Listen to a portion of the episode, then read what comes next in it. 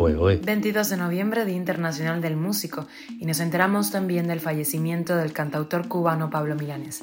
Estas son las noticias del día. Esto es Cuba a Diario, el podcast de Diario de Cuba con las últimas noticias para los que se van conectando. Falleció en Madrid a los 79 años un grande de la música cubana, el trovador Pablo Milanés. Otro feminicidio en Cuba, el número 33 en lo que va de 2022. El régimen cubano dice que la admisión de migrantes deportados desde Estados Unidos es un tema resuelto.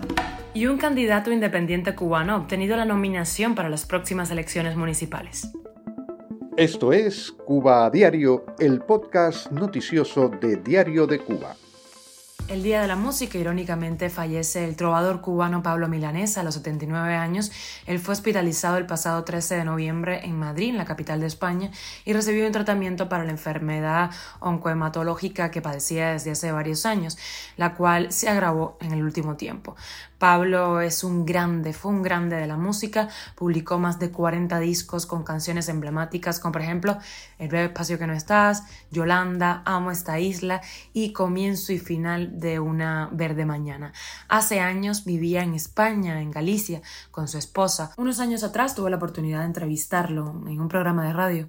Escuchamos un pedazo de esa entrevista. Yo siempre he confiado en la juventud por encima de todo. Siempre he andado con jóvenes, influenciado yo por ellos y ellos por mí a su vez. Y entonces eso me hace, me hace sentir eh, muy eh, recompensado en ese sentido de lo que hago. Hago muchas colaboraciones, constantemente estoy haciendo colaboraciones con muchos, muchos que no recuerdo ahora, eh, músicos jóvenes, y, y eso lo hago en primer lugar por ayudarlo y en segundo lugar porque yo también recibo una ayuda, que es la influencia de esa juventud, de ese mundo nuevo que traen y por supuesto eso me ha pasado con mis hijos también, que han aprendido cosas que yo no sé y que me las enseñan ellos que me gusta escuchar mucho, ya ves, y yo sigo pensando en ti.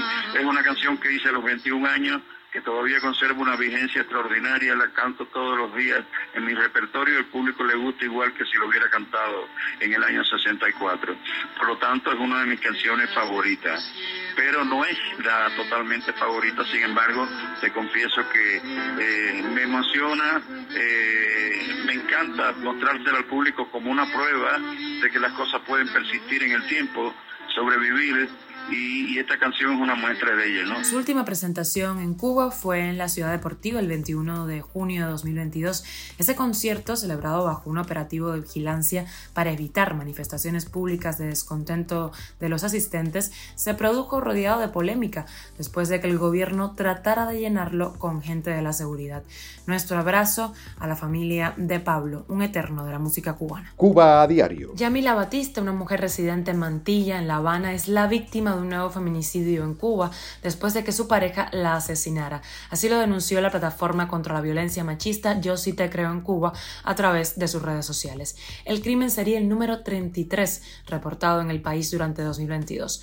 Tras darse a conocer la muerte de Batista, Surima Vidal y varias amigas de la fallecida lanzaron un reto viral como medio de organizar una despedida para la víctima. Sube una foto donde aparezca sola en blanco y negro representa a las que ya no están y etiqueta a 25 mujeres fuertes para que hagan lo mismo, creando así una cadena.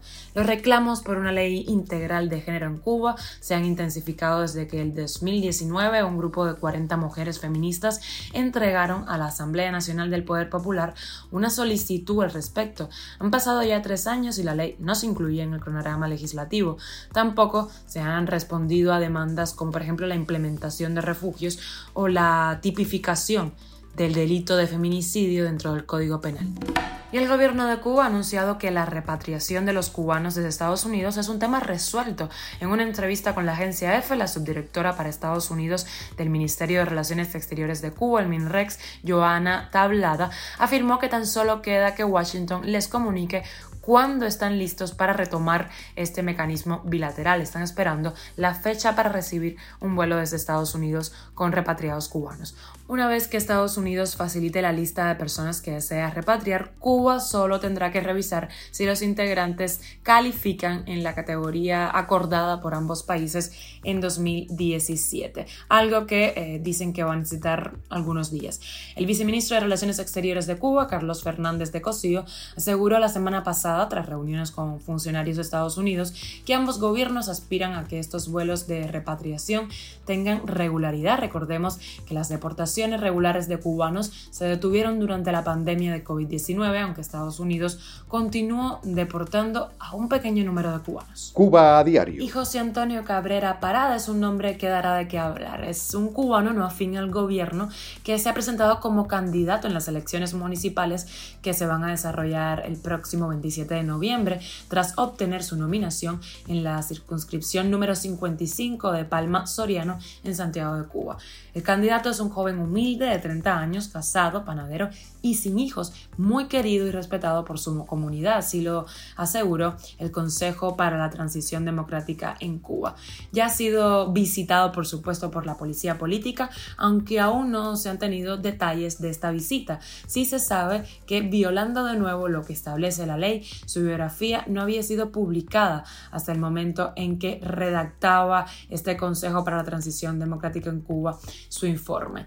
El Consejo también reveló los nombres de otros seis ciudadanos no afines al régimen que habían intentado presentarse como candidatos en Palma de Soriano mayoritariamente. Una de ellas, Elsa Litsi Isaac Reyes, fue impedida de participar en la reunión. En respuesta, sus vecinos se negaron a nominar a cualquier otra persona para las elecciones, así lo aseguró este consejo. Y con la noticia extra viajamos a Qatar, a ese mundial de fútbol. Los jugadores iraníes se han negado a cantar el himno de su país como protesta a la represión ejercida por el gobierno de Teherán a las manifestaciones por la muerte de Machamini, la joven que llevaba mal puesto el velo y fue detenida. Esto justo el día en que amenazaron a jugadores en Qatar para que no se pusieran el brazalete de colores LGTBI y así demandar los derechos de este colectivo. Quien sí se lo puso fue la exfutbolista y ahora comentarista para la BBC, Alex Scott. Estaremos pendientes de lo que suceda allí. Esto es Cuba a Diario, el podcast noticioso de Diario de Cuba, dirigido por Wendy Lascano y producido por Raiza Fernández. Gracias por informarte con nosotros. Recuerda que estamos contigo de lunes a viernes en Spotify, Apple Podcast y Google Podcast, SoundCloud, Telegram y síguenos en nuestras redes sociales. Yo soy Wendy Lascano y te mando un beso enorme.